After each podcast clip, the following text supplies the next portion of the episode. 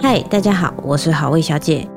等待广告过去，对你来说只要几秒，但弱势的等待却是没有期限的。联合劝募支持十六种以上弱势，一份捐款帮助百万人。现在点开下方的链接，让他们等待的希望可以到来。上个礼拜一，你做了一件超酷的事情，我觉得一定要跟大家分享一下。没有很酷，不是说有点惨。反正呢，我在迪卡的感情版上以匿名的身份，辅仁大学粉头的身份发了一个标题，叫做“社会实验要跟男友分手一个礼拜”。那篇文章热门，所以如果你看过那篇文章的话，那其实是以你写的。对，因为大家应该会觉得蛮熟悉。为什么会发那篇文？是因为老问题，就是我男朋友他每个礼拜都会去钓鱼。但是他很贴心的会挑礼拜六，就是我还在录音的时候，他以为那样子会让我感觉比较好受，但实际上我还是会觉得，就是呃，我录完音的时候，他没没有得到他的陪伴，我会有点难受。然后那个礼拜刚好我有跟他约好说，这个星期天就是要拿来陪我。我们有约好在早上九点半，我们想要去逛木栅动物园。但是他突然说他约了朋友去钓虾，在礼拜六要一路钓到星期天的凌晨。可是他还是会出现在动物园。然后我那个时候就觉得说不可能。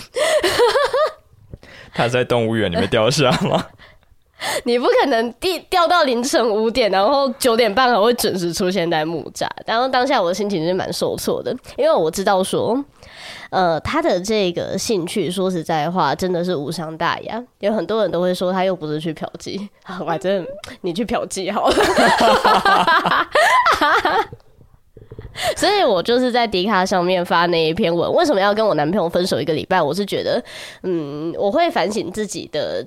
分离焦虑好像有点严重，对吧？你会不会这样觉得？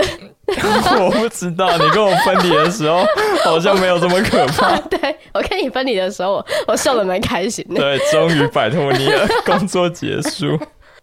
但是我真的只要我男友一出海，我但我是会失眠的，我会睡不着，因为我会一直忍不住想，他说他是不是掉进海里了，所以他才没有接我电话。反正我觉得我有点小病态啦，我就想要试着以断联系来看看我会不会就是比较不会有焦虑的症状。所以你有跟他提出这个想法？对，我也跟他提出这个想法。啊，他同意了。他就说：“嗯，如果你想要的话，那我们就试试看。”我靠！然后同时，哎哎哎哎，那个要拉起来！哇，爆头哎！操！而且我那篇文章，你不要笑那么开心。那篇文章就是真的不知道为什么引引起很多人的共鸣，就是好像有不少女性，她们也有就是因为缺少男朋友的陪伴，因为男朋友他们有同时自己的兴趣、朋友、家人，就是可能会分散他们的约会时间。所以就是，呃，我们因此还创了一个 Line 的社群群组，就是希望大家可以在一起。就是你男朋友很忙的时候，就是女孩们可以陪你分担，或者是我们一起出来吃饭。那个 Line 的群组就在，就叫做“男友很忙”。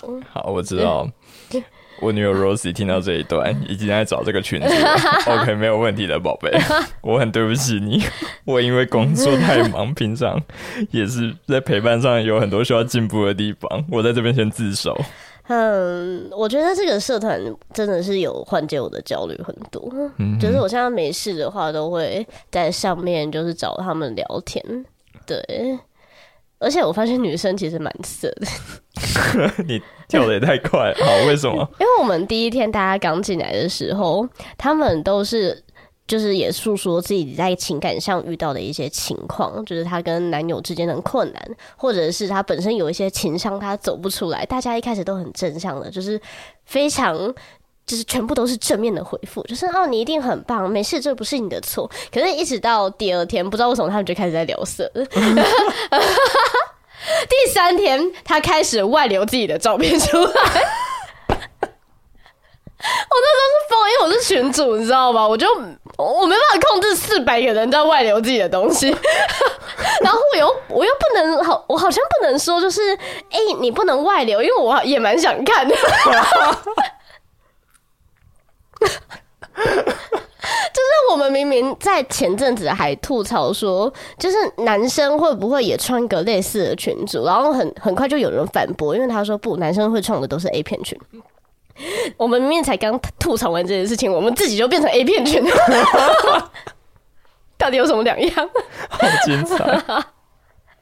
呃，大家如果可以，就是你有这方面的困扰的话，你可以在 LINE 上面搜寻男友号码这个群组啊，我应该会就是给你通过。欸、这是在鼓励大家进去看外流照，欸。哎，等一下，仅限女生哦，我们现在不开放男生进来，gay 也不行哦。OK OK，那你跟男友分手一个礼拜这件事情，最后有成功吗？没有。我跟你说，姑且问一下，坚持了多久？三个小时。你那篇文章根本在欺骗大家对你的同情呢！我靠！对，我超懒的，然后我都不敢去回复网友的留言。因为隔天他真的有出现在木栅嘛？哇！我就真的真的真的，他五点才回到家，可是他真的就十点半来接我。那他不用睡觉？他说没有，我有跟你约会，你是我最重要的，我一定要和你去动物园。我就哦，哇，哎、欸，那些现在在怀疑英年男友可能前一天根本在其他地方睡觉，请收起你们这种邪恶的猜想。他是个好男人，他重视承诺。讨厌。对，当天我们就是真的是很开心的去约会，就是早上去动物园逛一逛，然后下午跑到巫山泡温泉，打了一个泡，我们就和好，如胶似漆。如胶似漆是用在这里的吗？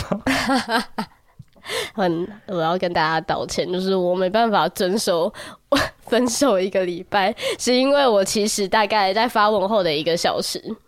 我有领悟到，如果我不主动联系我男友，我男友真的完全不会怎样。好，真的。以后大家自己在看到这种文章的时候，想一下好不好？就是那个人可能早就投降。对，就是不要还苦口婆心说哦，你跟我怎样怎样的话，那你很快就可以怎样怎样。没有，他们已经复合。你以为这个女人至少可以坚持三天？没有，是三小时。对，不好意思。好，接下来进到我们今天的主题。第一个投稿呢，来自如如，他说：“我跟前夫在一起八年，发现他会约炮的时候是在交往第三个月，但是我自己是恋爱脑，所以我就装作没有这件事情。当时我也才高中，而且是在外县市的学校读书，所以也没办法管。”一直到我们在一起第四年的时候，刚上大学，意外的有小宝宝的到来。我一直以为有了小孩，这个人就会有所改变。唉，殊不知根本没有。他以加入学校电竞社团为由，变成每天半夜才回家。但事实上，他是在约炮，甚至还在推特上面撸管给别人看。一直以来，我都对他睁一只眼闭一只眼。我一直在思考，我这样子到底是对还不对？我是为了小孩，还是为了我自己呢？原本以为约炮已经是我最后的底线了，结果，他，哦，对不起，结果他嫖去嫖妓。还是那种豆干错，而且他还理直气壮的跟我说，他是跟朋友出门，叫我不要管那么多。甚至在当兵期间，因为他只需要去台中成功里受训两个礼拜，明明一个礼拜就可以回家一趟，他却说他不能回来。想当然，他就是跑去台中嫖妓。我的小孩在家里吐发烧，他竟然还有心情去做这种事，甚至一直到离婚的前几天，他还可以到朋友家跟那些兄弟畅聊嫖妓约炮有多爽，还说自己十九点五不含头，狗屁，根本就明明要吃持久的壮阳药，而且根本超秒射。哎、等一下，他去那种豆干厝。嫖到底是有什么可以炫耀跟分享的？嗯，他或许真的不是嫖妓，他可能是在回忆母爱而已，说不定呢。他想回去那个最温暖的地方，子宫内。努力的把自己的身体塞进去。哇，这是一个很好的理由哎。离婚过后，他依然没有放过我。他在外面说我们会离婚是因为我外遇，但我们离婚的根本原因根本就不是因为我外遇，而是因为他去嫖妓还花我的钱。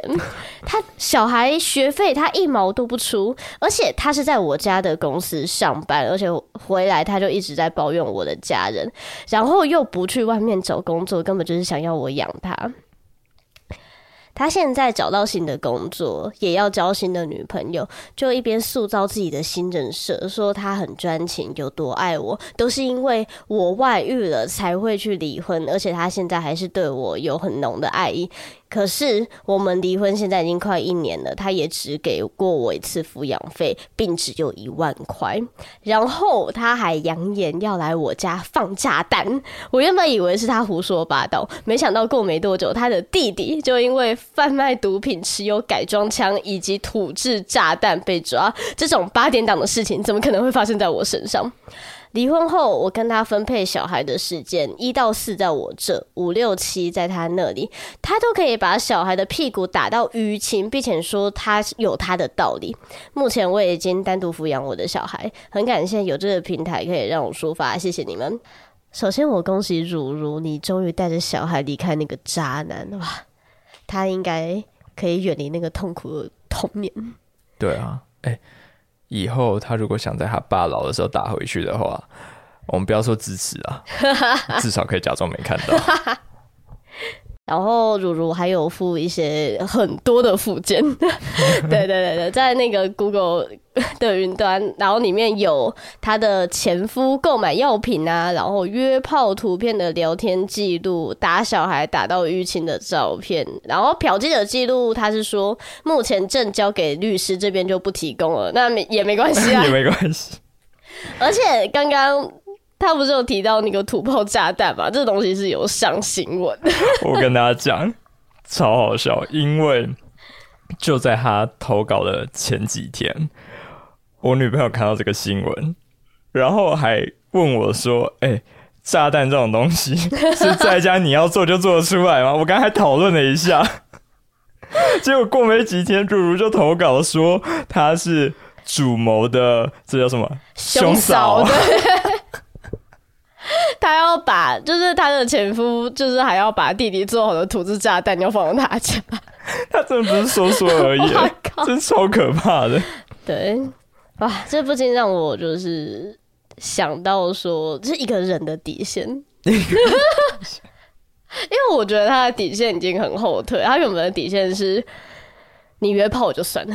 嗯，可是后来就发现他嫖妓，可是嫖妓也没有踩到他最后的底线。最后的底线是他嫖妓，他去花他的钱，然后不给小孩学费。这这太严重了。哎、欸，可是如果是你的话，你比较能够接受嫖妓还是约炮？我记得我们之前其实已经聊过不少类似的话题，当时我们两个人立场都蛮开放的，我到现在还是维持一样，就是。黄赌毒就是后面这两个，我觉得没有什么争议，就是都不 OK。可是我对黄的底线是真的拉得很宽。我觉得我男朋友只要愿意让我参与卡有参与感，不管他想要去外面约炮还是想去嫖妓，你就带我一个就好了。而且说实在话，我感情现在有阿翔介入，我到底还有什么不能接受的？我唯一不能接受就是他不要给我去钓鱼。我的底线，钓鱼。好，我想想看我的底线哦。哦，我现在已经不是可以随便回答这个问题的人，因为一方面 我女友每一集都会听，所以她听到说：“哦，你的底线原来是这样哦。”那其他我就去做了。他真的会做，他真的我跟你打赌，他会做的。你好好回答。那另一方面，我也怕我的底线太普通，就是会掉粉，你知道吗？大家都很怀念你单身的时候，就是说啊，尬学主持人这样都不行哦。哎、欸，真的我会有压力啊、呃。我觉得是约了哦，因为嫖就是一场交易。一银货两起的那种。对对对，就是金钱往来了。嗯、对啊，我觉得那里面应该没有爱，应该。但约就不一样，对不对？很难去把握有没有这个可能。那你觉得，单纯是为了解决一时需求、没有感情的炮，跟他二度消费，固定配合，固定配合，回头客，哪个会比较不行？哇，如果他。如果说今天这个呃嫖妓的专业的性工作者，他有开放累计点数，然后满多少次可以送什么，他回头的话，我就觉得算了，好划算了。开放几点？七八点，再送一个。好，那今天就到这边，拜拜，拜拜。